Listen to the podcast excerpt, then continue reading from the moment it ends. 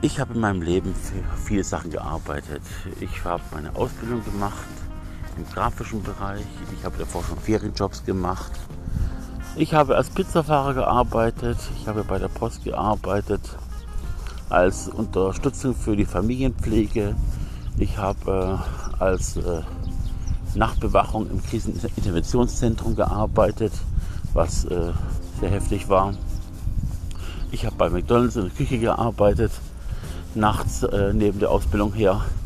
Was mich aber am meisten belastet hat von allen Berufen, die ich äh, ausgeführt habe und die weit weg waren von meinem Lieblingsberuf, nämlich den, den ich eigentlich auch gelernt habe, ist die Arbeit bei der Post gewesen. Ähm, ich weiß nicht, ob das immer noch so ist und ob das auch an der Niederlassung lag, aber zu meiner Zeit war die Post als Arbeitgeber ein richtiger Blutsauger. Hm, du hattest in den Ferien Ferienjobber und Studenten, die jung, sehr wissbegierig und schnell waren und wussten, sie machen das nur begrenzte Zeit, wollten möglichst viel vom Tag haben. Und da man bei der Post keinen 8-Stunden-Tag hat, sondern einfach so lange wie der Job halt ist, also wenn dein Bezirk zu Ende gelaufen ist, es gibt keine Sonderdienste, kannst du nach Hause gehen, sind anteilig die Leute wirklich durchgerannt und haben sich von Familienmitgliedern helfen lassen, was eigentlich so nicht erlaubt ist, weil du hast einen Vertrag mit der Post und du bist ja praktisch auch dann ja, Geheimnisträger von, von Postgeheimnissen. Und ähm, das war es dann schwierig, weil die Post über das Jahr hinweg einfach geschaut hat, wann haben die Leute Feierabend gemacht, wie viele Briefe mussten sie zustellen. Und wenn das nicht ungefähr einem 8-Stunden-Tag entsprochen hat vom Verhältnis, dann wurde der Bezirk im nächsten Jahr größer gemacht. Und der Standardzustand, der drin war, durfte einfach das dann aus, äh, ausbluten, das ganze Thema. Dann kam irgendwann dieses Thema Elektrofahrräder oder Fahrzeuge, was die Bezirke auch noch größer gemacht hat getreu dem Motto, wir haben dir Unterstützung besorgt, dass du körperlich so belastet bist. Also darfst du mehr Post austragen, weil du hast jetzt ja ein Fahrzeug, wo du nicht mehr so viel laufen musst. Dass du trotzdem an jedes Haus hinlaufen musst. Hinters Haus an den Briefkasten, Treppen hoch etc. Das hat alles nicht gegolten, weil immer bloß die, die Hausadresse selber als äh, Zustellort galt. Wenn man natürlich in der ländlichen Gegend ist, hat man sehr oft Briefkästen nicht an der Straße vorne, sondern eher halt irgendwo hinterm Haus. Ansonsten war es auch schwierig, weil ähm, ich mich für relativ intelligent halte und das auch schon schulisch bewiesen habe, also menschlich. Und ich dann gemerkt habe bei der Zeit oder in der Zeit bei der Post, dass tatsächlich irgendwie ja der Kalk anfängt zu rieseln. Also es gab super nette Kollegen dort, mit denen man gut klarkommen konnte, aber alle halt sehr einfachen Gemütes. Und die, die davor anders waren, haben es zumindest dann verlernt, und man hat wirklich gemerkt nach ein paar Monaten, dass man seinen Sprachgebrauch ändert, sich blöde Sprüche angewöhnt, äh, einfachere Sachen macht, sich die Kollegen ein bisschen anpasst, um nicht irgendwie allzu komisch zu wirken und das ins Private auch mitnimmt.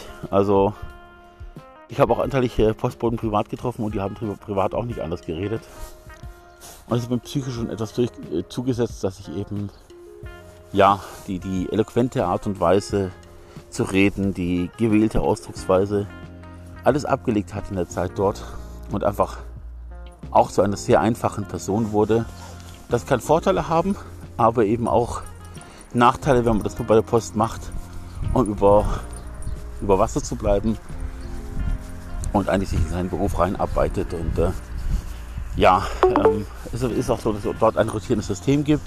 Das heißt, man hat natürlich den Sonntag frei, klar, wie jeder andere auch der zweite Freitag aber stark rotiert und theoretisch hoffst du immer, dass du irgendwann dieses Wochenende hast, wo du samstags frei hast und für die darauffolgende Woche gleich den Montag und ein langes Wochenende arbeitest.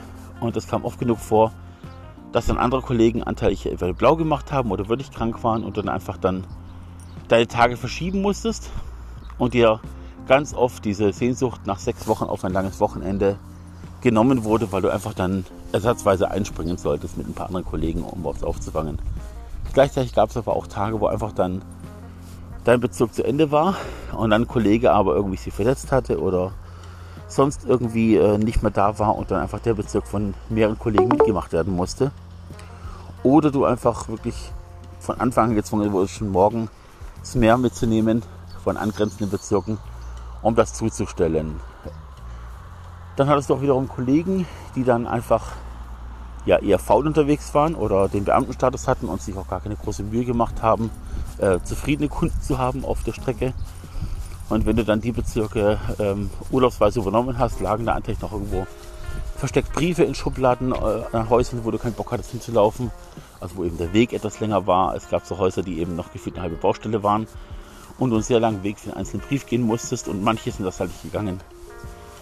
Dann kam die Verbundzustellung, wo du auch noch ein paar Pakete kleine mitnehmen musstest. Und wenn du einen Laufbezirk hast, ist das blöd, weil es gibt zwar Ablagestellen, wo dann ein Subunternehmer dir praktisch deine Ware, die du nicht auf Anhieb mitnehmen kannst, äh, hinliefert, dass du dann unterwegs wieder auffüllen kannst, dein Material. Aber die Pakete haben eben viel Platz weggenommen und, ähm, und das war dann ein bisschen blöd.